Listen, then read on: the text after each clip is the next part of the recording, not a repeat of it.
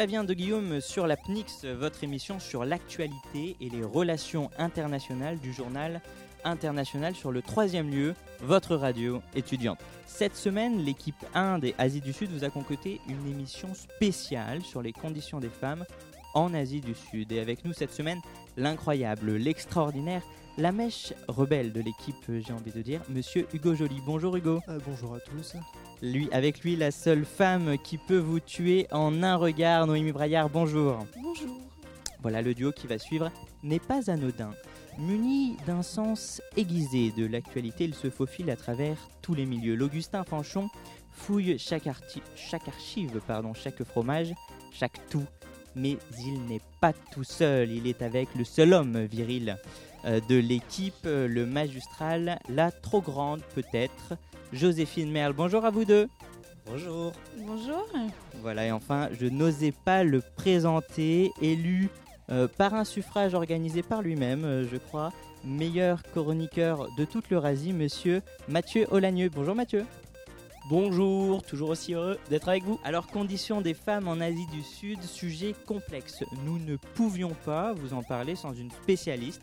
C'est pour cela que j'ai l'honneur, chers auditeurs, de vous présenter Madame Virginie Schall, docteur en géographie et spécialiste de la condition des femmes en Inde. Elle signe en 2008 un article dans le journal L'Information géographique à ce sujet que je vous conseille tous de lire. Bonjour Madame. Bonjour à tous.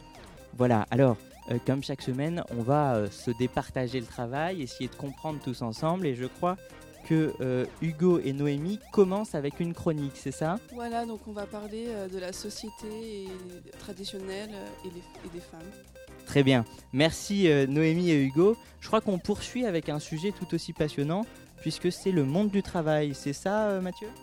C'est exactement ça. Ma chronique va porter sur euh, les femmes, le travail et l'économie en Inde, globalement. Et puis, on va continuer, puisque nous adorons continuer, euh, avec euh, le duo de blonds de l'équipe, car il faut le savoir, ils sont tous les deux blonds, Joséphine et Augustin. Et oui, aujourd'hui, avec Joséphine, on va vous parler de la femme et de la vie politique en Inde.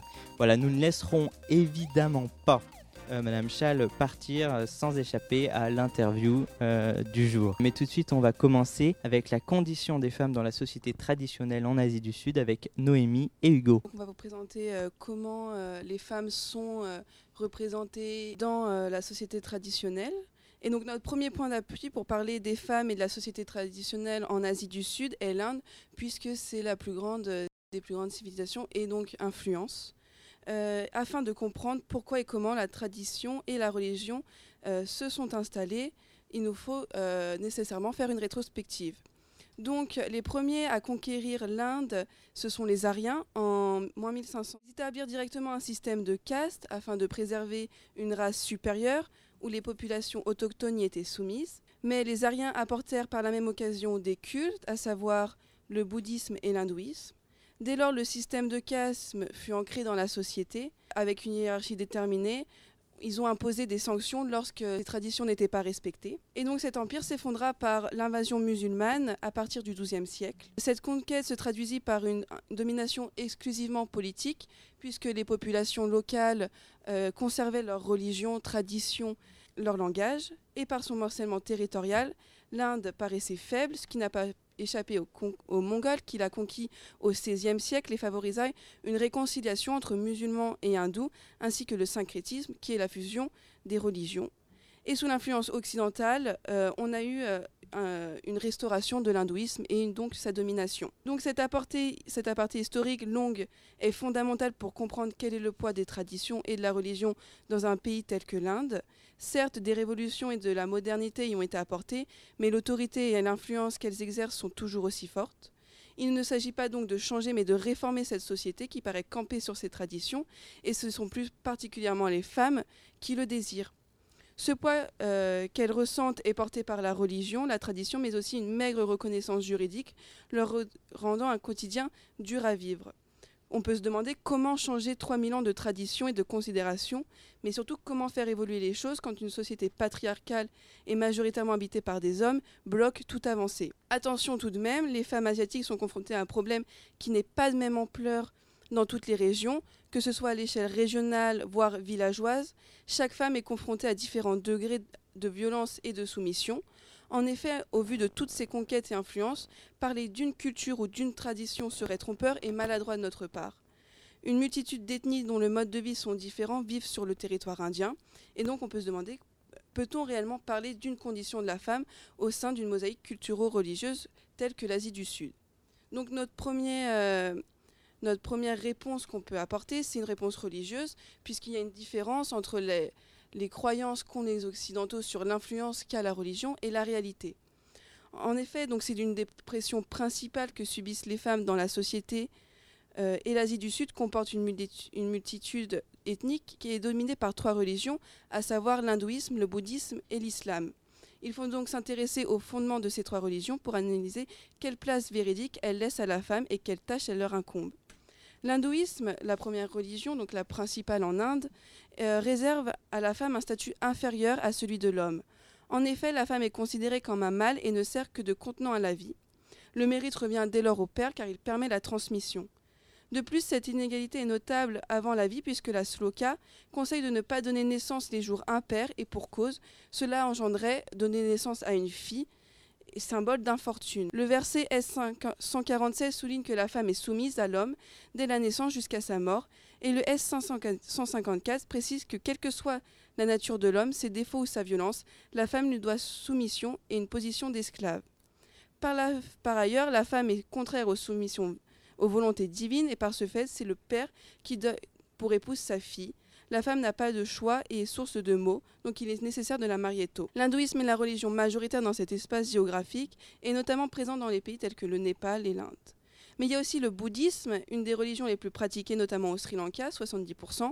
Donc cette religion rejoint les fondements de l'hindouisme, puisque la femme, dès sa naissance, apporte malchance et sert d'objet pour la famille euh, et contrairement à l'homme, elle est de basse catégorie spirituelle.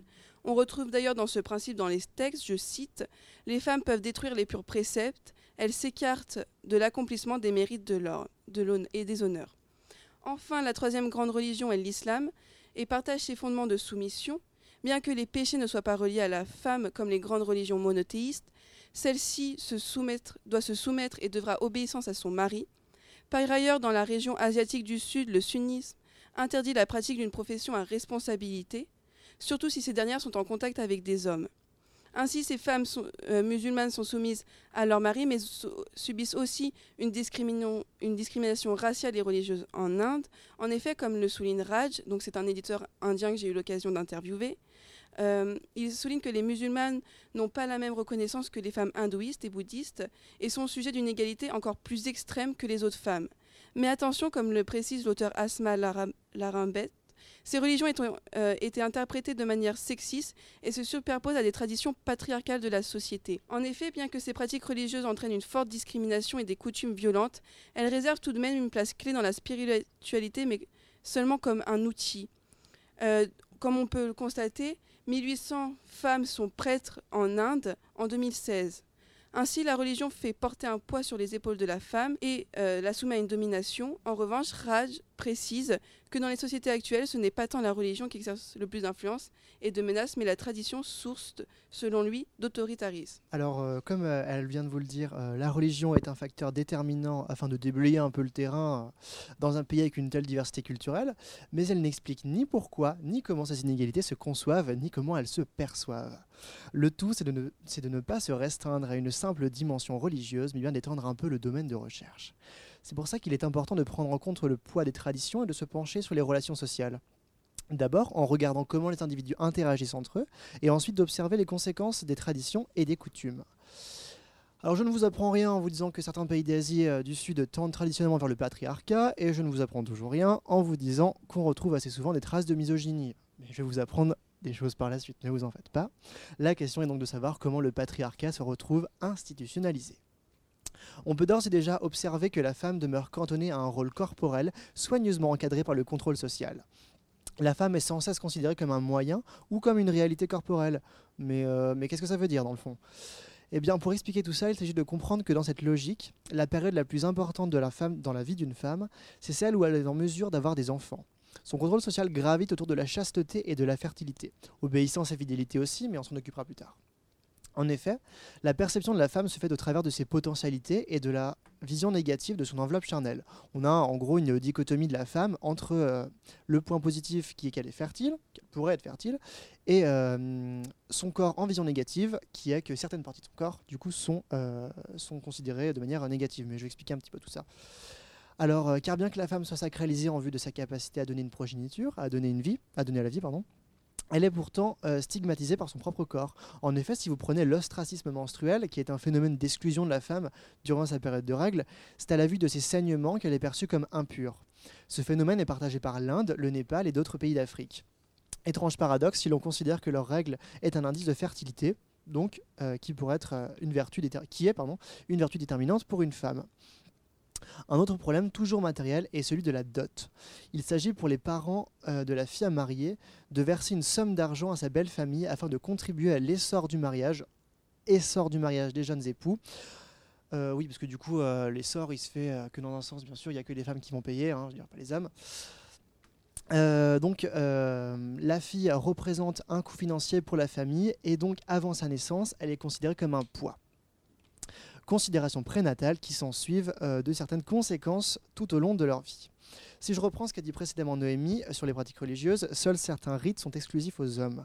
Si on ajoute en plus la dot, euh, il apparaît plus avantageux, plus simple, moins coûteux d'avoir un garçon, notamment parce qu'il réceptionne la dot, et donc il ne part pas déjà perdant dans le mariage. Dès lors, on note la présence de nombreux infanticides féminins et de féticides. C'est des avortements dès que l'on sait le sexe du fœtus. je précise juste que les infanticides féminins ne sont pas exclusifs à l'Inde ni à la Chine. Euh, selon l'anthropologue euh, Leila Williamson en 1978, c'est une pratique culturelle répandue sur tous les continents. Mais euh, elle a perduré Bon, elle a quand même vachement reculé, mais elle a perduré avec, dans les pays qui véhiculent la dot, entre autres. Donc, euh, hormis ces homicides, euh, ces, pardon, ces, infanticides, pardon, on dénote la présence de maltraitance des enfants-filles, que ce soit sanitaire ou alimentaire, donc euh, malnutrition et, non prise en compte si les, filles ont des maladies. et on constate aussi un taux d'analphabétisation plus fort chez les filles que chez les garçons. En effet, en 2015, 79% des hommes âgés de 15 ans et plus savaient lire et écrire, contre seulement 59% des femmes. En même temps, on pourrait se dire, euh, bah, c'est vrai, pourquoi est-ce qu'on perdrait son temps à instruire une personne dans le de l'intérêt et sa fertilité? Bon, c'est une question à se poser. Hein. On pourrait penser qu'après l'emballage, les difficultés s'amenuisent, mais non. Euh, il faut prendre en compte un certain nombre, d'autres risques. Euh, bref. commencer par les Dory Deaths. Ce sont les violences et meurtres ayant pour cause la dot. En effet, ce phénomène s'observe lorsque la dot tarde à être payée ou si elle demeure impayée. Donc ça se, ça se constate sous forme de jet d'acide dans la tête, euh, violence conjugale, euh, tentative d'assassinat et empoisonnement. bref, tous des trucs euh, très joyeux. de plus, malheur à celles qui deviennent veuves, elles peuvent être suspectées non seulement d'avoir tué leur mari, donc je vous laisse deviner ce qui pourrait leur arriver, ou elles peuvent s'obliger à respecter certaines traditions religieuses, comme de s'immoler sur la tombe de leur mari. Et enfin, on pourrait également croire que les chaînes du contrôle social se desserrent lorsque la femme atteint l'âge de la ménopause, mais non, car dans tout bon système patriarcal, les premières générations doivent servir de professeurs aux nouvelles. C'est de cette manière que, l'asservissement des femmes s'entretient et se reproduit par les hommes et les femmes. Une dernière conséquence, un peu pour vous situer un peu pourquoi est-ce que je dis ça, euh, c'est que tout soit posé sur les femmes a engendré, pour l'Inde, un manque, entre guillemets, de 63 millions de femmes en 2018 pour que vous voyez un petit peu l'impact que ça a sur le pays. Euh, donc on voit bien que la situation, en, Inde est assez critique de ce point de vue-là. Et donc, si certaines traditions, aussi hétérogènes euh, soient-elles sur le territoire, elles marquent considérablement le pays. Et c'est pour cela que le droit se doit de venir réguler certaines pratiques et certains modes de pensée. Et c'est bien sûr Noémie qui va vous expliquer comment le droit s'impose dans le pays. On a un droit qui essaye de s'émanciper un peu de la tradition, mais on voit qu'elle est toujours victorieuse euh, quant euh, aux enjeux auxquels les femmes sont confrontées. Donc de nombreux mouvements visent à faire prendre conscience aux législateurs qu'il subsiste toujours un vide juridique quant à la place des femmes ainsi, voulant améliorer les choses, de nombreuses lois ont été promulguées pour justement euh, faire avancer les choses. Et la question de l'autonomie de la femme est apparue dès le 19e siècle sous l'influence des mouvements occidentaux et donc par l'influence coloniale. La première grande mesure adoptée est l'abolition du sati en 1829, donc euh, comme l'a évoqué Hugo, ou euh, soit le bûcher lorsque une femme devenait veuve. Par la suite, une loi de 1855 vient autoriser le divorce, mais elle n'était pas, dans l'optique de faire une égalité homme-femme, puisqu'elle privilégie les hommes en leur accordant le droit de mariage pour une faute de dol simple, alors que la femme, il s'agit d'un adultère aggravé. De plus, cette loi n'est pas appliquée car de nombreux hommes s'y opposent, jugeant que si trop de modifications étaient faites à la tradition, il y aurait un chaos et ainsi refusent de payer une pension, euh, une pension alimentaire bien qu'obligatoire. Bien que ce mouvement paraît ancien et révolutionnaire, la pratique s'y oppose totalement et démontre que le juridique fait encore peu de poids face à la tradition. En effet, de nombreuses lois sont rentrées en vigueur, mais ne sont ni appliquées et sanctionnées sur le territoire indien à cause et de sa démographie et de sa grandeur. C'est le cas du mariage. L'âge de la femme pour se marier fut changé à 18 ans, mais la tradition de mariage arrangé avec des filles mineures, donc par exemple 12 ans, persiste encore. De la même sorte, la dot, abolie par la loi de 1961, reste une coutume présente et encore réalisée. Ces exemples prouvent que le vide juridique dont on a essayé de combler est toujours persistant. Par ailleurs, peu de femmes arrivent à poursuivre des hommes en justice de peur des conséquences, mais surtout par le manque de moyens, car si elles se séparent d'eux, elles ne peuvent subvenir à leurs besoins. La pression sociale, familiale et traditionnelle les convainc rapidement de se résigner à toute démarche. Ce vide juridique s'accompagne aussi d'une forte corruption du système policier. Raj nous dit qu'il est possible de racheter les plaintes à leur portée au commissariat, dont les affaires de viol ou de violence conjugale rendant la démarche encore plus compliquée pour les femmes. Mais ces dispositions marquent aussi une volonté du gouvernement et des mouvements féministes de faire bouger les choses, bien que la tradition vienne entraver leur avancée. Pour finir, de nombreuses ONG viennent en aide dans la protection des femmes et les accompagnent pour que celles-ci puissent subvenir à leurs besoins primaires. Et donc pour récapituler un petit peu tout ça, il s'agit d'analyser pour analyser la complexité des conditions de vie euh, de la femme, euh, d'analyser la euh, on pourrait s'en tenir à la religion pour considérer la région, mais cela mènerait non seulement à manquer des éléments essentiels pour apprécier globalement la situation, mais en plus cela reviendrait à rejeter la faute uniquement sur la religion, ce qui est un raccourci mal posé. En effet, selon la sociologue Virginie Dutoya, euh, que j'ai eu la chance d'interviewer, la religion serait un discours de légitimation utilisé pour justifier leur pratique, c'est-à-dire qu'elle entretient et normativise des traditions préexistantes. De plus, la religion responsable des inégalités hommes-femmes viendrait nier rendre la religion responsable des inégalités hommes-femmes viendrait nier les possibles valeurs positives que véhiculerait la religion. C'est pour ça qu'il faut davantage s'en remettre aux relations et aux positions sociales dans lesquelles se trouvent les individus. En effet, toujours selon Madame Dutoya, des critères euh, entre très gros guillemets déterminants pour approcher prudemment la région seraient la caste, la classe, la religion, l'âge, euh, le lieu, la couleur de peau, les traditions et l'histoire. Et enfin, même si le droit tarde à imposer son effet normatif sur les coutumes, le droit reste un outil parmi de nombreux autres afin de pallier les inégalités frappantes entre les hommes et les femmes. Merci beaucoup Hugo et Nomi pour cette très longue chronique, très très longue, hein. c'est très très gentil. Alors vous êtes revenu hein, sur, euh, sur les pratiques traditionnelles hein, qui ont été vraies mais qui, ne le, sont, euh, qui le sont pour certaines d'entre elles pas vraies. Et je crois que Mme Charles, on reviendra peut-être euh, dessus tout à l'heure. On va continuer avec une chronique, j'espère un peu plus courte, euh, de Mathieu. Bonjour et bonsoir à toutes et à tous, selon l'heure à laquelle vous m'écoutez. C'est le retour de votre autoproclamé chroniqueur préféré qui vient vous présenter sa rubrique. Aujourd'hui, nous parlons d'un sujet sérieux, celui de la place des femmes en Inde, et plus particulièrement pour moi de leur place dans le monde du travail et de l'économie.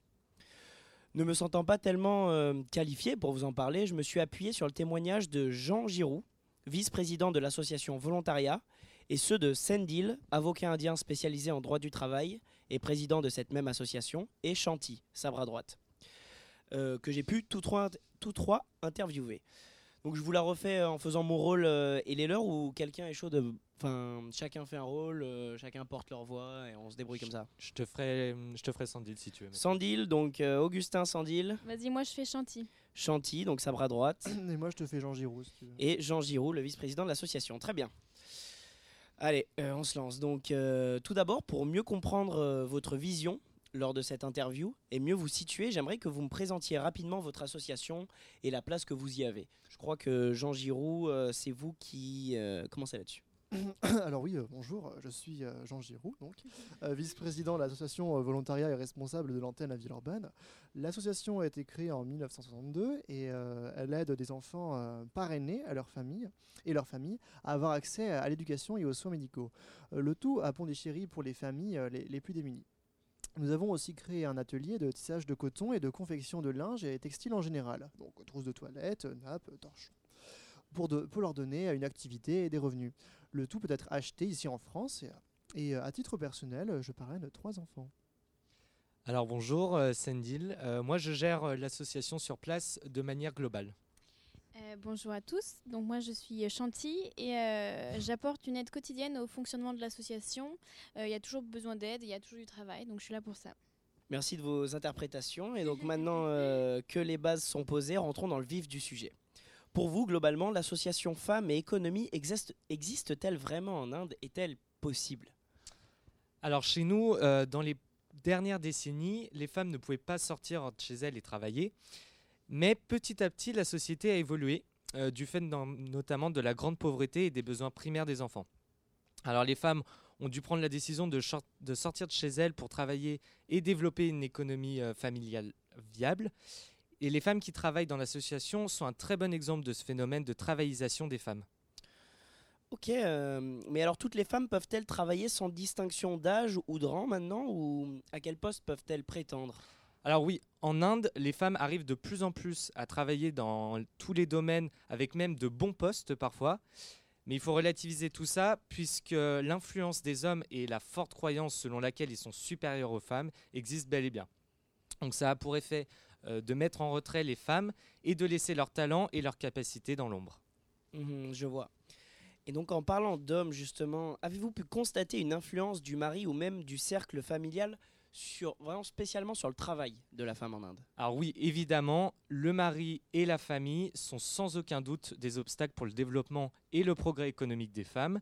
Alors de l'habillage aux horaires de travail avec de nombreuses pauses et dans la famille, la responsabilité totale de la cuisine, tout cela a un sérieux impact sur le développement des femmes. Une femme doit dépasser tout ça, être plus forte et aller au travail et se retrouver en compétition avec les hommes, devoir faire aussi bien, voire mieux. Alors toute cette pression et ces difficultés mettent à mal leur motivation et leur morale, ça gâche bien souvent leur talent, effacés par ces conditions difficiles, ils ne peuvent pas souvent s'exprimer. Hmm, Je vois, les hommes ont donc un impact plutôt néfaste sur le développement professionnel des femmes en général, de, de ce que je comprends, de ce que vous me dites, Sandil. Euh, ils provoquent une concurrence déloyale, en quelque sorte, qui doit se poursuivre niveau rémunération, je suppose, et sur la précarité, bien qu'en France, nous ne sommes pas des exemples, évidemment. Euh, donc ça, c'est ce que je veux savoir. Et aussi, euh, dans la même veine, si vous pouvez nous dire s'il existe des normes spéciales, je pense à des normes vestimentaires, des normes d'horaire, des normes de repas, de travail pour les femmes en général. Peut-être Chanty, pouvez répondre à cette question. Oh, Oui. Alors, euh, donc c'est vrai que l'habillement et l'emploi du temps sont des freins pour nous.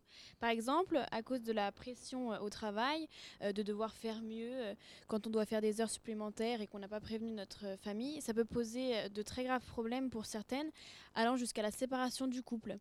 Le pire dans tout ça est que face à l'institution familiale patriarcale, même nos propres parents ou notre famille proche ne nous soutiennent pas dans ces situations critiques. Euh, L'emploi est précaire comme pour tous euh, en Inde et pour la rémunération, ça dépend des patrons, mais en général, euh, elle est largement inférieure aux hommes. D'accord. donc face à tout cela, que fait votre association? De quelle manière agit-elle sur place sur le scénario que vous, vous m'avez juste dépeint à l'instant Euh, alors, euh, nous n'intervenons pas dans le mode de vie. Euh, ils ont leurs us et coutumes. Notre champ d'action est de combattre la pauvreté, d'où la récolte de fonds par le biais de parrainage. Nous aidons environ 1500 enfants, soit environ 1500 familles, car nous prenons en charge un seul enfant par famille afin d'aider le plus grand nombre. Notre atelier fait vivre environ 45 familles, dont une très grande majorité d'handicapés et d'anciens lépreux. Et je rebondirai aussi là-dessus, c'est qu'on peut tout de même noter, euh, même si ce n'est pas le, but premier, euh, que dans notre organisation, il y a un grand contingent de femmes qui rencontrent des problèmes qui sont réglés de manière efficace par l'association. Euh, nous donnons euh, des responsabilités aux femmes, ce qui a pour effet de leur créer une dignité, bien souvent. Et par-dessus tout, le respect des femmes est une des priorités de l'association. La domination traditionnelle des hommes n'existe pas, pas plus que les abus sexuels ou moraux. Les femmes qui aident et travaillent dans l'association sont en sécurité, ce qui est une grande réussite. D'accord. euh, donc sans, d'après ce que je comprends, sans être le premier but euh, de volontariat, l'association euh, donc de vous, Sandil, où vous êtes vice-président Jean Giroud et de Chanty. Ce n'est pas le premier but, mais vous aidez quand même les femmes par des emplois les responsabilisant et par une certaine protection. J'aimerais maintenant terminer du coup cette courte interview par une dernière question. Avez-vous un exemple de réussite économique d'une ou d'un groupe de femmes en Inde euh, Un espoir? Alors encore une fois, dans notre, associ- notre- notre association, nous avons employé de nombreuses femmes euh, qui sont maintenant capables de diriger leur propre famille sans le soutien d'un mari. Elles dirigent fermement les dépenses de leur famille, l'éducation de leurs enfants, l'organisation du foyer, tout en travaillant. Et elles ont une nouvelle dignité au sein de la société, et ça, c'est un grand progrès et une belle réussite à notre niveau. Euh, D'accord, donc je vous remercie euh, tous les trois d'avoir répondu à mes questions. Euh, J'espère que tout le monde a appris des choses sur le travail des femmes en Inde. En tout cas, euh, moi oui. Et encore bonne continuation pour vous et pour volontariat. J'achèterai certainement une trousse de toilette ou euh, un torchon. À voir. Eh Merci. bien, merci beaucoup. En tout cas, c'est disponible euh, en achat à Lyon si vous allez sur le site. Voilà. Merci beaucoup Mathieu et merci à tous ces euh, magnifiques acteurs. Euh, nous allons continuer, euh, je crois, hein, je crois que nous allons continuer sur euh, un autre pendant hein, de, la vie euh, civique. Euh, c'est la vie politique et je crois que Augustin et Joséphine vont continuer là-dessus. Et oui, heureux de vous retrouver, chers auditeurs. Alors, avec Joséphine, aujourd'hui, euh, on va vous parler de la place de la femme dans la vie politique indienne. Alors, comme vous le savez, 2018, c'était une année assez spéciale pour les femmes, et on s'est dit que ça serait intéressant de faire un parallèle avec un pays autre que la France. Alors, j'aurais bien aimé commencer cette chronique avec euh, la chanson de Jean-Luc Lahaye, Femme que j'aime, mais je crois que Joséphine euh, ne veut pas nous prêter sa voix aujourd'hui. Non, je, je suis un peu euh, malade en ce moment, je veux pas euh, me casser la voix tout de suite. D'accord, bon, bah alors ren- rentrons dans le vif du sujet, parlons de choses sérieuses, je crois que ça sera mieux. Alors, pour vous présenter tout ça, l'Inde, c'est aujourd'hui la démocratie la plus peuplée au monde, avec plus d'un milliard d'habitants. Et c'est aussi devenu euh, l'un des premiers pays au monde à être dirigé par un Premier ministre femme, avec Indira Gandhi, euh, qui a été nommée à ce poste en 1966. Alors aujourd'hui, des femmes sont membres du Parlement et gouverneurs d'État. En 2007, Pratibha Patil était la première femme élue présidente de l'Inde, après que Sonia Gandhi, qui est, la belle-fille d'Indira Gandhi, euh, et qui est aussi dirigeante de l'un des plus grands partis politiques indiens, ait proposé son nom. Alors récemment, euh, les femmes ont fait leur entrée dans le système politique à un niveau local également. En 1992, euh, l'Inde a modifié sa constitution pour ajouter des quotas de genre dans tous les postes élus localement. Alors les, cons- les conseils de village qu'on appelle aussi euh, les panchayats euh, doivent à présent réserver un tiers de leurs sièges aux femmes. Donc actuellement, il y a plus d'un million de femmes qui sont en fonction au sein de, de panchayat et plus de 2 milliards ont occupé ces postes jusqu'à présent. Alors en mars 2014, un article a été publié dans l'Economic and Political Weekly euh, dont le sous-titre est intitulé La Révolution silencieuse. Et cet article montre comment, euh, entre 1962 et 2012, le taux de participation des femmes à un scrutin a augmenté. Donc les auteurs de l'étude qui ont travaillé sur 16 États euh, indiens, ce qui représente environ 93% des électeurs indiens, ils ont montré que pour s- 1000 votants de sexe masculin, on comptait 715 votantes en 1960 et 883 dans les années 2000. Donc une augmentation significative qui concerne non seulement les États les plus développés, mais aussi les plus à la traîne socialement ou économiquement, comme le Madhya Pradesh, le Rajasthan ou l'Uttar Pradesh. Alors comme l'a évoqué euh, tout à l'heure euh, Hugo, euh, le taux d'al- d'alphabétisation des femmes dans le pays se situe en dessous de celui des hommes. Alors peut-être, voire même sûrement, que euh, le problème du manque de, présence des femmes sur la scène politique est en partie lié à la sous-éducation de la femme en Inde, qui reste aujourd'hui un problème majeur dans ce pays. Euh, donc, comme euh, l'a dit Augustin, les femmes votent en Inde depuis 1951. Donc, ce qui est quand même, en France, c'était en 1944, donc c'est pas si loin de nous que ça. Mais bon. Il y a d'autres euh, d'autres pas qui doivent être faits euh, parce que donc il faut savoir que les femmes représentent 388 millions euh, des 815 millions d'électeurs donc c'est 47,6% euh, du corps votant donc c'est pas mal aussi. Il y a l'anthropologue Mukulika Banerjee qui, qui dit, je cite, Les hommes imposent aux femmes comment s'habiller, se comporter, ce qu'elles doivent cuisiner et où elles doivent aller, mais au travers du vote se met en place le seul mécanisme où elles peuvent formuler euh, leur propre opinion. Donc c'est un des points où il y a une forme d'égalité qui se met en place euh, en Inde. Elle note aussi que leur participation aux élections euh, ne cesse de s'intensifier et ce, même dans les régions pauvres, où normalement la condition des femmes est, moins bonne. Donc le sexe faible hein, euh, produit aussi de, bonnes candidates, malgré tout ce qu'on a pu dire, euh, et ce qu'on peut penser en Inde. Euh, en effet, ces dernières auraient un taux de réussite électorale plus important que la jante masculine, à 10% contre 6% selon, selon certaines études. Donc on peut se demander pourquoi il n'y a pas beaucoup de femmes en politique finalement. Euh, parce que c'est vrai que les femmes sont peu nombreuses. Et c'est là le problème de la représentativité et notamment de l'accession des femmes aux postes politiques. Parce qu'il faut savoir qu'une femme se présente face à 10 hommes pour ravir euh, l'un des 543 sièges du Lok Sabha. Donc le Lok Sabha, c'est la chambre basse du Parlement, hein, pour avoir un parallèle français. Euh, ainsi, dans des élections plutôt récentes, il y a eu seulement 59 femmes qui avaient été élues. Au, poste, 59 sur 5 543 sièges euh, à pourvoir. Donc ça fait à peu près 10% du Parlement, euh, ce qui est loin de la moyenne euh, mondiale qui est de, presque 22%. Donc il y a quand même des, choses à faire encore.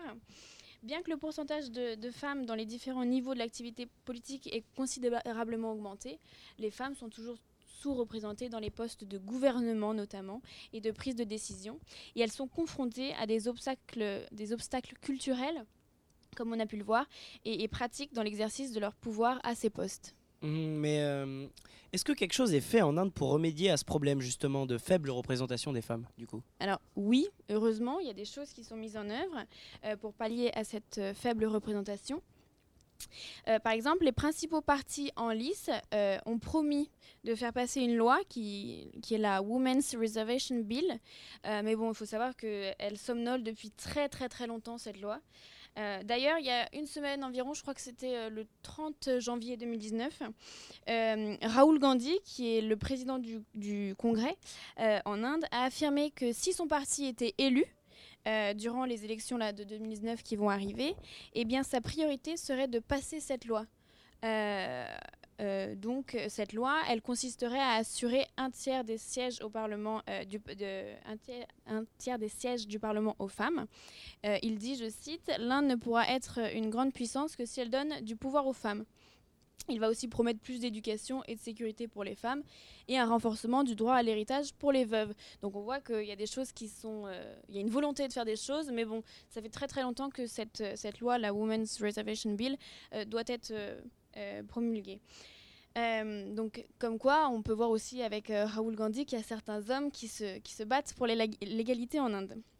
Est-ce que plus- Raoul Gandhi, juste, il est de la même famille que les autres Gandhi Désolé de mon Oui, oui. culture, Bah mais euh, justement, je vais en parler après parce que ça aussi c'est un petit problème. Mais bon, on va revenir. Mais oui, c'est Rahul Gandhi, il fait partie incroyable. de. euh, Ouais, ouais, ouais. Il y a vraiment une belle, euh, belle lignée. Ouais, il y a une belle lignée, ouais, mais bon, ça peut aussi euh, être un peu un, enfin, un problème. On verra plus tard. Il existe aussi un, un autre quota obligatoire euh, de 120 sièges attribués aux Dalits, qui sont les intouchables, et aux communautés tribales. Donc on voit qu'il y a vraiment une forme d'égalité qui, qui essaie de se mettre en place, et pas seulement que pour les femmes. Euh, euh, donc voilà, et après au niveau euh, des conseils de village, comme on l'a dit, euh, il y a euh, 33% euh, des, des sièges qui sont réservés aux femmes. Et ça, c'est déjà un exercice depuis donc euh, 92, comme l'a dit euh, Augustin. Donc il y a une forme d'action qui se met euh, petit à petit en place. Donc moi aussi j'ai une question et malgré tout ce que tu as évoqué, est-ce qu'il y a des femmes qui ont réussi quand même à s'imposer? Alors, paradoxalement, oui. Euh, L'Inde compte des dirigeantes, euh, des dirigeantes régionales capables de faire trembler New Delhi. Alors, c'est un peu les, exceptions qui confirment la règle, et heureusement, il en faut. Alors que ce soit Jaya Latia au Tamil Nadu, Mamata Banerjee au, au Bengale occidental ou euh, Mayawati dans l'Uttar Pradesh, euh, ces femmes euh, sont à la tête de partis politiques et elles n'hésitent pas à faire face aux candidats masculins conservateurs comme Narendra Modi et elle gagne de nombreux sièges de députés, euh, ce qui pourrait donner euh, un paysage nouveau au prochain gouvernement, qui, je le dis au passage, les élections sont, arrivent bientôt. Et parmi les autres euh, visages féminins du paysage politique se distingue aussi Sonia Gandhi, l'influence ex-présidente du Congrès, sa fille Priyanka Gandhi, qui a été remarquée notamment pour sa ressemblance physique avec sa grand-mère Indira Gandhi, qui, rappelons-le, a été la première femme occupant le poste de Premier ministre en Inde en 1966 pendant plus de 10 ans. Alors oui, et c'est justement là, Mathieu, où je, reviens sur ta, ta remarque, euh, parce que euh, ça m'a frappé quand euh, je me suis renseignée sur tout ça, parce que certes, il y a des femmes, bon, même si elles sont très très minoritaires encore, hein, qui font partie du paysage politique national, hein, donc Sonia Gandhi, Indira Gandhi, Priyanka Gandhi, mais elles ont toutes un dénominateur commun qui est leur nom. Donc on peut se demander si l'accession à des postes politiques nationaux en Inde par les femmes est due à l'égalité entre les hommes et les femmes qui veut se mettre en place ou à un simple népotisme. Hein. Donc, du moins pour l'instant, parce qu'il y a d'autres femmes qui, accèdent à des postes politiques nationaux, mais bon, on remarque quand même que le nom Gandhi peut-être aide un petit peu. Voilà. Donc finalement, les femmes, en se, battant plus que les hommes, parviennent à accéder à des postes politiques, mais ce qui ressort, c'est qu'en Inde, euh, la politique reste une affaire d'hommes. Merci beaucoup, euh, Joséphine Augustin. Euh, comme tu dis, c'est peut-être aussi. Il euh, y, a des mouvements féministes multisectoriels, je crois, qui additionnent en fait les, discriminations. discrimination parce qu'on est noir, discrimination parce qu'on est une femme noire, discrimination parce qu'on est pauvre. C'est peut-être aussi ça. S'il y a un souci de caste, il y a un souci d'environnement social, il y a peut-être des, choses à mixer. Mais on, mm. va justement en parler puisque nous passons à la dernière partie. On va commencer par votre parcours, Madame Chal, euh, nous expliquer peut-être pourquoi l'Inde, pourquoi vous vous êtes intéressé, je ne l'ai pas dit, aux espaces de maternité dans l'Inde rurale, ce qui est quand même un, projet euh, très concret, très précis. Euh, le contexte dans lequel vous êtes intéressé à cette thématique, pourquoi la géographie aussi, pourquoi, pourquoi ce domaine universitaire, l'Andhra Pradesh également, c'est un, État parmi tant d'autres. Bref, D'où ça vous est venu, euh, toutes ces idées? Alors, pourquoi donc tout cela euh, ben, Les réponses ne sont pas forcément euh, tout à fait exceptionnelles, vous allez le voir. Hein. certaines sont vraiment le fruit du hasard. Bon, enfin, pas totalement non plus, mais simplement peut-être pour retracer un petit peu les choses de façon synthétique. Euh, j'ai fait tout mon cursus universitaire à Rouen. Il se trouve qu'à Rouen, il y avait plusieurs domaines de recherche principaux, parmi lesquels le premier, donc l'étude des pays émergents et en développement, et le deuxième, la géographie de la santé. Bon, et moi, ce qui m'intéressait, c'était plutôt la géographie du genre. Et bah, de fait, naturellement, ça, je me suis dit bah, comment je peux concilier tout ça? Eh bien, En travaillant sur la santé des femmes, puisque c'est euh, révélateur hein, de, niveau de développement. Et puis, bah, où aller? Euh, Eh bien, j'avais deux possibilités. Soit je restais en Normandie, bon, c'était pas très passionnant pour moi. Euh, ou alors, je partais soit en Afrique subsaharienne, qui était l'une des régions particulièrement étudiées, ou l'Inde. Et donc, pourquoi l'Inde? Eh bien, vraiment, c'était là une, une, recherche de dépaysement maximum. Et j'ai pas été déçu. Et donc, je suis partie en Inde vraiment euh, parce que c'était ce qui me semblait être le plus intéressant pour moi. Donc euh, voilà, voilà comment je suis arrivée. Donc vous voyez, c'est pas un cheminement intellectuel particulier, c'est un peu le hasard aussi des rencontres eh et des enseignements que j'ai pu recevoir. Donc voilà. Et puis ensuite, pourquoi l'Andhra Pradesh? Effectivement, l'Andhra Pradesh, c'est quand même un État. Et en plus, j'étais dans une partie de l'Andhra Pradesh qui était particulièrement reculée et loin de toute chose. Donc pourquoi aller aussi euh, loin euh, en Inde? Bon, là, c'était un peu plus intellectuel quand même la démarche. Hein, je suis passé, euh, notamment, j'ai passé beaucoup de temps, notamment avec un démographe qui s'appelle Christophe Guilmoto, qui était, quand j'étais en, thèse, à la tête du centre de recherche en sciences sociales de Pondichéry, justement, qu'on a évoqué tout à l'heure.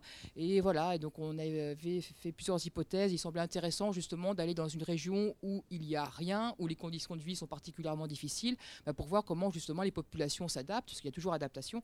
Et donc ça nous semblait être aussi bah, voilà, une, piste de recherche euh, intéressante. Voilà. Et puis après, euh, la santé des femmes, c'est quand même vaste. Et donc je me suis intéressée à la maternité parce que c'est un événement social majeur et qui, encore une fois, permet de bien euh, explorer la dimension genrée de la santé et donc, euh, voilà comment je suis arrivé à, cette, euh, à ce sujet de recherche particulier. Vous y êtes resté combien de temps, du coup? Alors j'y suis resté presque un an en maîtrise, donc l'actuel Master 1, puis près de deux ans durant ma thèse, donc voilà, à peu près trois ans, tout mis bout à bout.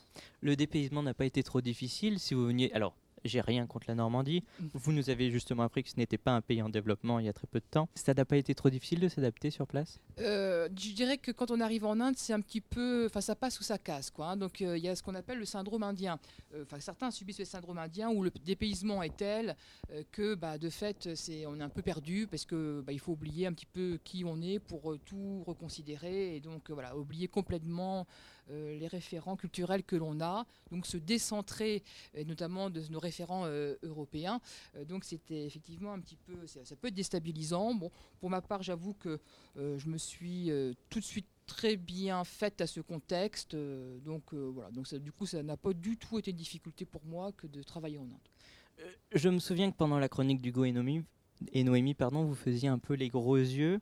Euh, selon votre expérience, euh, selon vo- vos recherches également, est-ce que vous, vous avez une interprétation différente. Est-ce qu'il y a des différences entre les conditions des femmes en Inde selon leur région et leur religion? Et notamment, on n'en a pas beaucoup parlé, euh, du sikhisme et du jaïnisme notamment. Excusez-moi, je, fais les, gros yeux, mais c'est pas pour dire que c'était faux ce que vous disiez, mais peut-être juste apporter quelques, parfois quelques nuances. Euh, alors, euh, et puis pour rebondir aussi sur ce que vous disiez, Flavien, effectivement, euh, il y a notamment une indianiste qui s'appelle Kamala Marius Nianou qui encourage à adopter le principe de l'intersectionnalité pour aborder les questions de genre, notamment en Inde, pas seulement, hein, puisque effectivement, bah, de fait, il y a, et c'est ce que vous disiez aussi dans, dans votre rubrique, première rubrique, c'est qu'il n'y a pas euh, une situation de la femme, hein, et que bah, de fait, selon la classe sociale, selon la caste, euh, selon la religion, selon si elle vit dans le nord ou dans le sud du pays, si elle vit à la campagne ou dans les villes, bah, les conditions ne vont pas être exactement les mêmes. Donc effectivement, euh, différents cas de figure. Alors selon les religions, déjà ce qu'il faut quand même dire, c'est qu'on ne peut pas classer les religions en pensant que certaines sont plus défavorables que d'autres à la femme. Ça dépend. Disons qu'à l'intérieur même de chaque religion, il y a des différences très importantes. Euh, si on prend l'hindouisme, par exemple, euh, eh euh, au sein de certaines castes qui sont très conservatrices et qui sont parmi les plus élevées dans la hiérarchie hindoue, eh la situation des femmes va être très difficile puisqu'il y a plus d'interdits à respecter, il y a plus de euh, sacralité à conserver et donc de fait une situation qui va être euh, plus difficile comparativement eh bien, à euh, des femmes de caste de moindre niveau.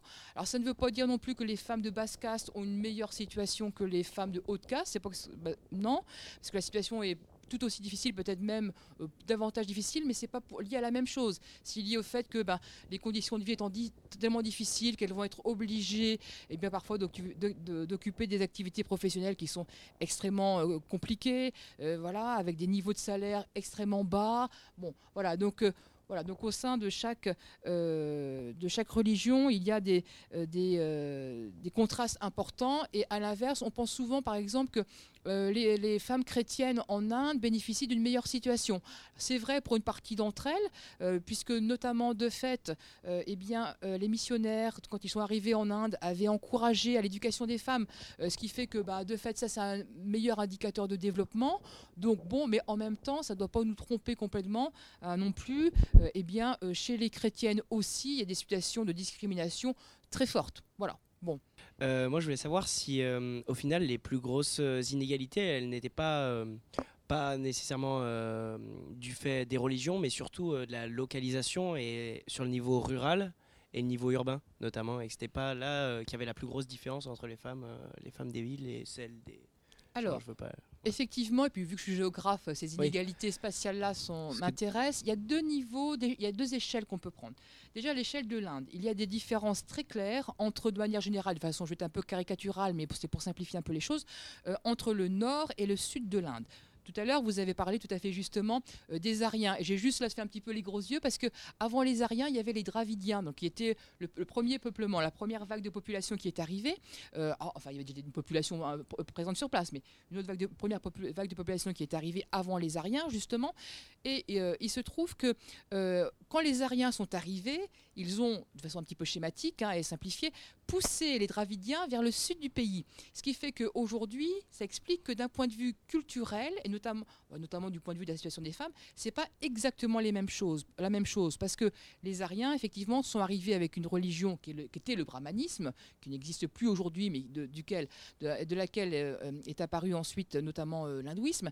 Mais même si euh, aujourd'hui le brahmanisme dans le nord de l'Inde a disparu, il n'en demeure pas moins qu'il reste un, ce qu'on appelle un référent brahmanique. Ça veut dire qu'il y a euh, des règles, euh, voilà, des règles plus strictes vis-à-vis des femmes dans le nord, comparativement au sud où traditionnellement là on avait plutôt voilà un paysage culturel dravidien donc un petit peu plus souple même si c'est à relativiser mais c'est pas tout à fait la même chose. quand j'ai interviewé l'éditeur en Inde, il me disait aussi que dans le sud, il y avait carrément un État qui était d'une tradition matriarcale. Donc, mhm. c'était les femmes là-bas qui euh, dirigeaient. Au, Kerala, je crois. voilà, exactement. donc, il y a déjà donc, ces différentes formes de peuplement qui ont introduit la différence.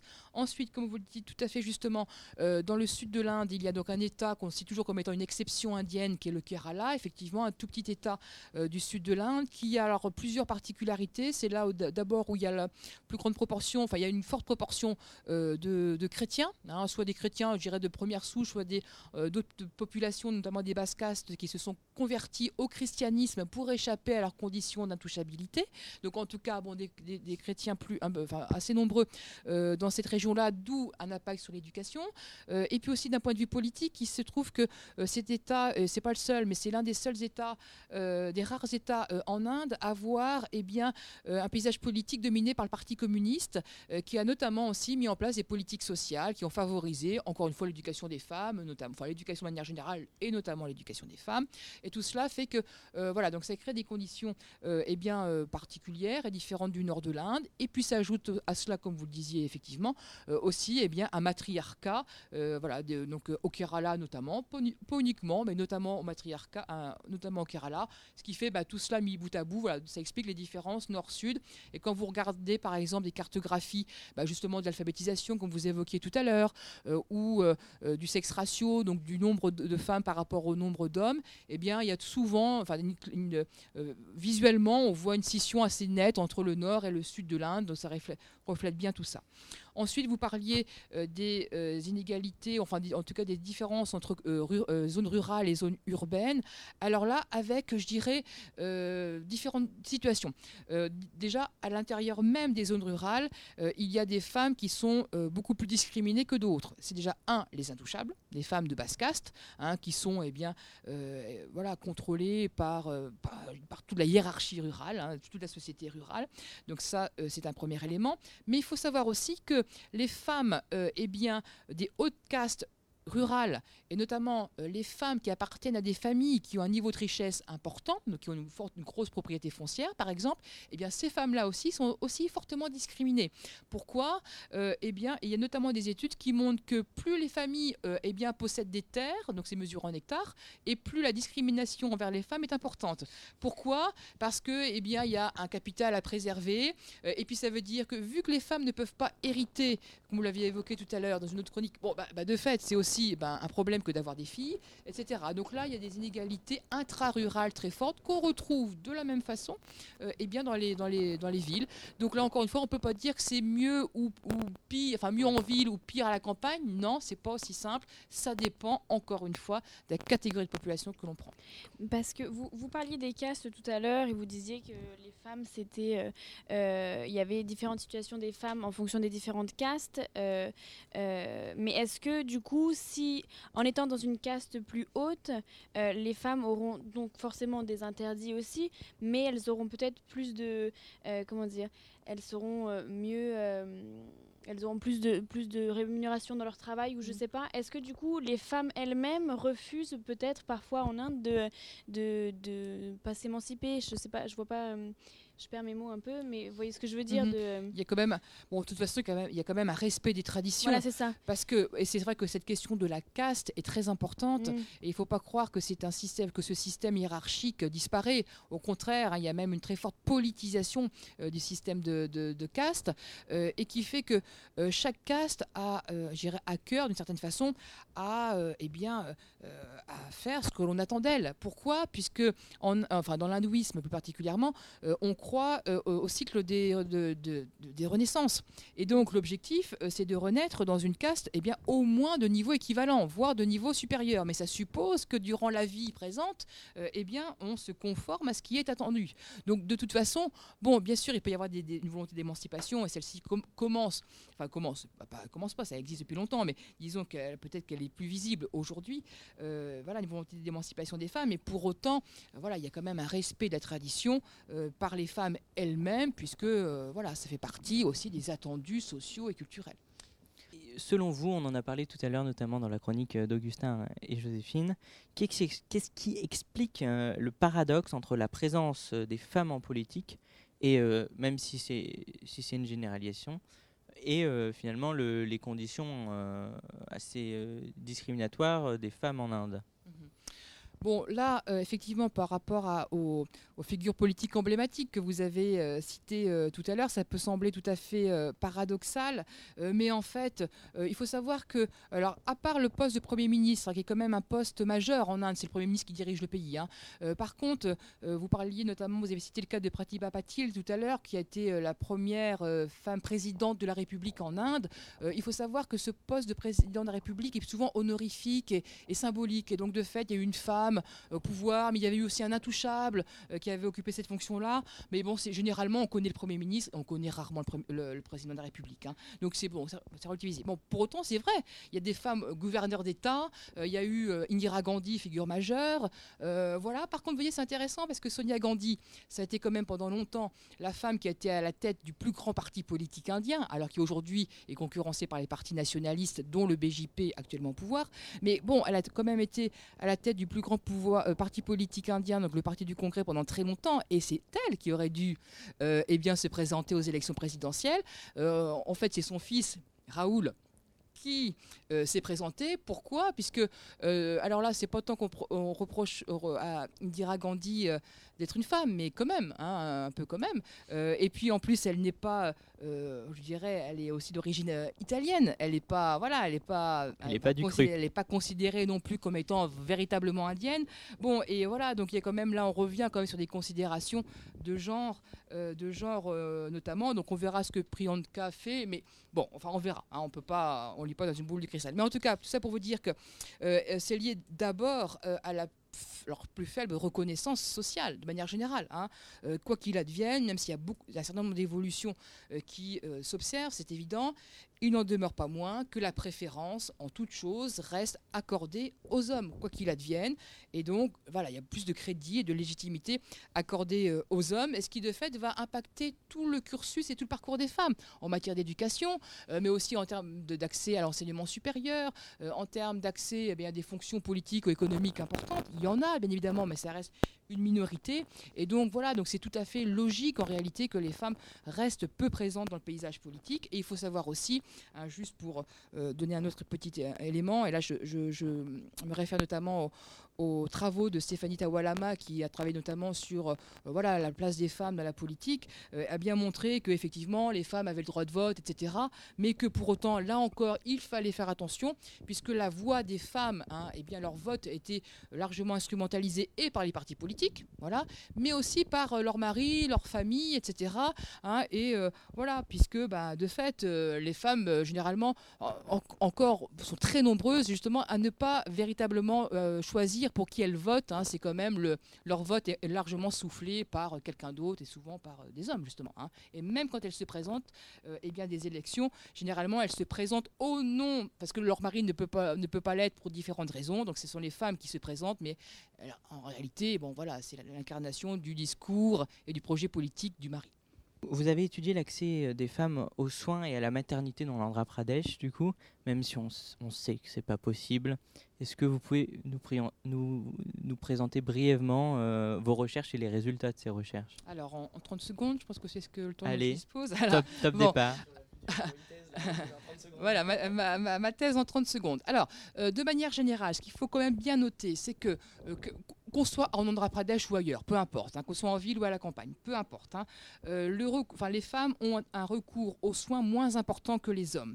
Hein, donc ça, c'est lié à la, discrimination qu'elles subissent. Ensuite, quand elles ont recours aux soins, généralement, elles ont recours aux soins dans des structures de soins de proximité et des, structures de soins euh, eh bien, qui sont de piètre qualité, donc structures de soins publiques, euh, voilà, ce qui va coûter le moins cher possible à la famille. Sauf lorsqu'elle souffre euh, eh bien, soit d'une pathologie ou d'un événement euh, qui a un impact sur la communauté. Euh, et donc, le cas de la maternité est tout à fait clair. dans le cas de la maternité, la maternité, c'est pas une affaire de femme, c'est une affaire de famille, une affaire de caste. C'est la maternité, c'est grâce à la maternité que la caste va se perpétuer. Hein. et donc là, ça a une, importance sociale. Et donc, dans ce cas-là, il y a une plus forte médicalisation de la femme. Par contre, très rapidement, on retrouve eh euh, des formes de discrimination, puisque cette médicalisation, elle se concentre essentiellement sur la première grossesse, qui est symboliquement la plus importante. Et donc, dès lors où la femme a eu son premier enfant et qui plus est si c'est un garçon, eh bien, les grossesses suivantes eh bien, ne n'auront pas lieu à autant d'attention que la première. Donc là, on retrouve tout, encore une fois euh, eh bien, des considérations tout à fait genrées hein, dans le recours aux soins. Encore deux petites questions. Vous comparez dans l'article de 2008 que j'ai cité en introduction, dans l'information géographique, l'émergence d'une classe moyenne en Inde et l'introduction de plus de libéralité dans les conditions des femmes dans ce milieu, par rapport à la famille, la religion, l'argent, le travail. Euh, pourquoi est-ce que c'est lié selon vous? Alors c'est euh, euh, en fait ce qui se passe avec, il faut faire attention aussi avec cette, question de la classe moyenne qui introduit encore davantage de complexité. Alors c'est vrai que d'un point de vue matériel, euh, les femmes de la classe moyenne, eh bien, elles ont quand même un rôle de donner à voir un certain niveau de richesse, de donner à voir une certaine position sociale. Et donc on va les voir ces femmes dans des lieux semi-publics, les centres commerciaux, les dernières boutiques à la mode, les restaurants, on les voit dans l'espace public, hein, parce que ça fait partie un petit peu de la mise en scène de sa position sociale. Voilà. Mais cette euh, visibilité des femmes de la classe moyenne ne doit pas laisser penser que, euh, eh bien, elles ont encore une fois, enfin, qu'elles ne subissent aucune discrimination. Non, c'est pas du tout le cas. Elles en subissent de la même façon que les autres. Hein. Euh, voilà. par exemple, on voit que vous parliez tout à l'heure des avortements sélectifs. Les avortements sélectifs sont très importants au sein de la classe moyenne.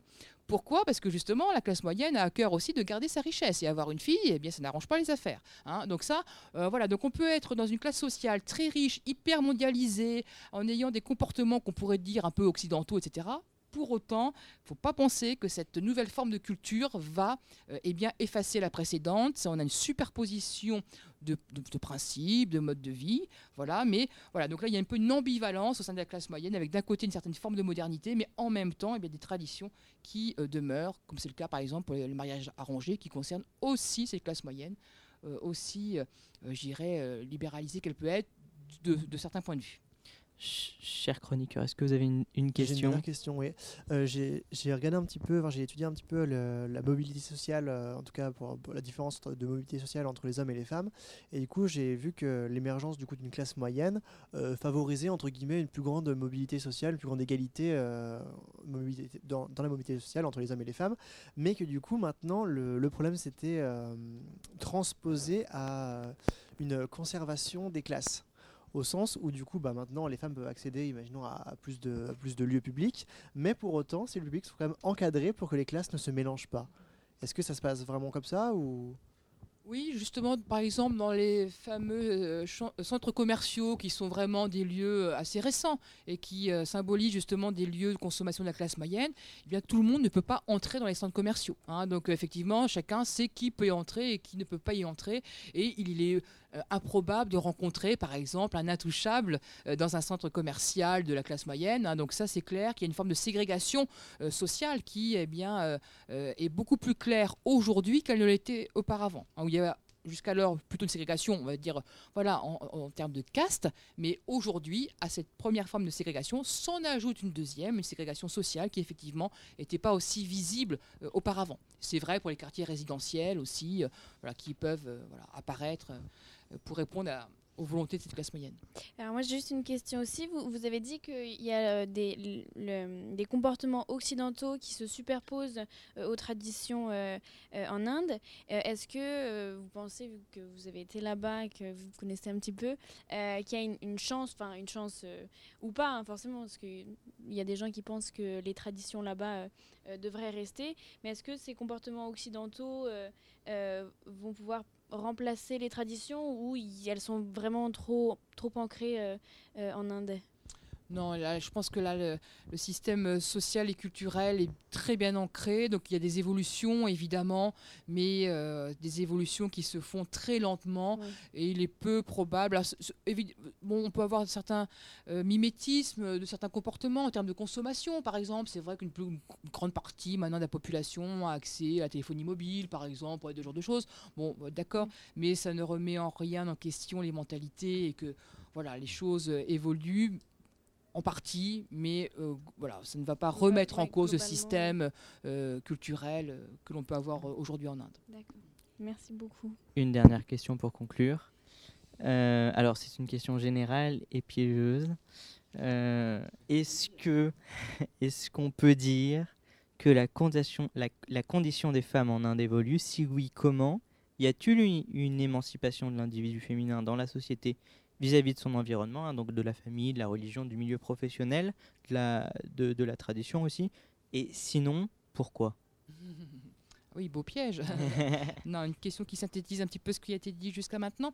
Euh, donc des évolutions, oui, il y en a en termes d'accès, on l'a vu, à, à certains postes économiques, par exemple, à l'université, il y a de plus en plus de, femmes, oui, qui euh, accèdent, et font des études longues, etc. Euh, on a aussi des femmes d'affaires très importantes hein, qui dirigent des grandes entreprises multinationales, etc. Euh, un accès aussi à la vie politique qui euh, commence à s'améliorer. Euh, voilà, bon, ça c'est sûr, il y a des évolutions. Euh, aussi des femmes qui osent dire les choses. Donc on a vu de, depuis plusieurs années des manifestations toujours plus im- importantes hein, euh, qui, qui dénoncent toutes différentes formes de discrimination. Donc oui, il y a des formes, une forme d'émancipation. Euh, voilà, il faut savoir que le féminisme en Inde existe depuis très longtemps, hein, mais bon, qu'on le connaît depuis euh, forcément, hein, de Katemi euh, en visibilité que récemment, mais donc un féminisme aussi qui gagne en visibilité et puis aussi une certaine forme de regain. Donc voilà. Mais après, faut relativiser puisque ça, ne, ça continue de concerner qu'une minorité de la population et qu'une minorité des femmes, puisqu'il y a une inertie des masses démographiques, il y a une inertie du système culturel, il y a une importance et un respect euh, aussi de ces normes sociales et culturelles par les femmes elles-mêmes. Euh, voilà. Et, puis aussi, euh, il se trouve que ça dépend aussi des décideurs politiques, des décideurs politiques qui restent majoritairement des hommes, voilà, et que ben voilà, donc de fait, les choses changeront, voilà, probablement, mais pour l'instant, voilà, pas, pas sur le temps court, ça c'est une évidence. Merci beaucoup, Madame Chal. Merci je vais conclure par quelque chose que vous avez dit dans un article qui, pour moi, euh, je trouve, euh, reflète un peu toute la parcimonie qu'on essaye d'avoir euh, aujourd'hui, mais qui est vraiment difficile à atteindre hein, pour un occidental de base, si j'ose dire.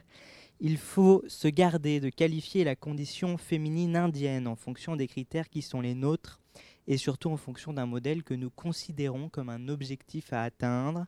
Nous savons qu'il n'est pas réalisé ici, mais observons la situation des femmes ailleurs comme s'il l'était, si les valeurs de l'égalité, de la liberté et de la sécurité en constituent les fondements. Sont-elles appliquées en Occident ici, à toutes et en toutes circonstances? Merci beaucoup, Madame Chal. Retrouvez la semaine prochaine l'émission de Marianne Lefort sur, alors ça va vous plaire, sur la gastronomie au Moyen-Orient. Ça va être une émission très sympathique. Merci beaucoup de nous avoir écoutés. Au revoir, c'était la PNIX sur le troisième lieu. Ich bin ein Berliner. Entre ici, Jean Moulin Yes, we can. Je vous ai compris C'est un vieux pays. Vive le Québec libre I have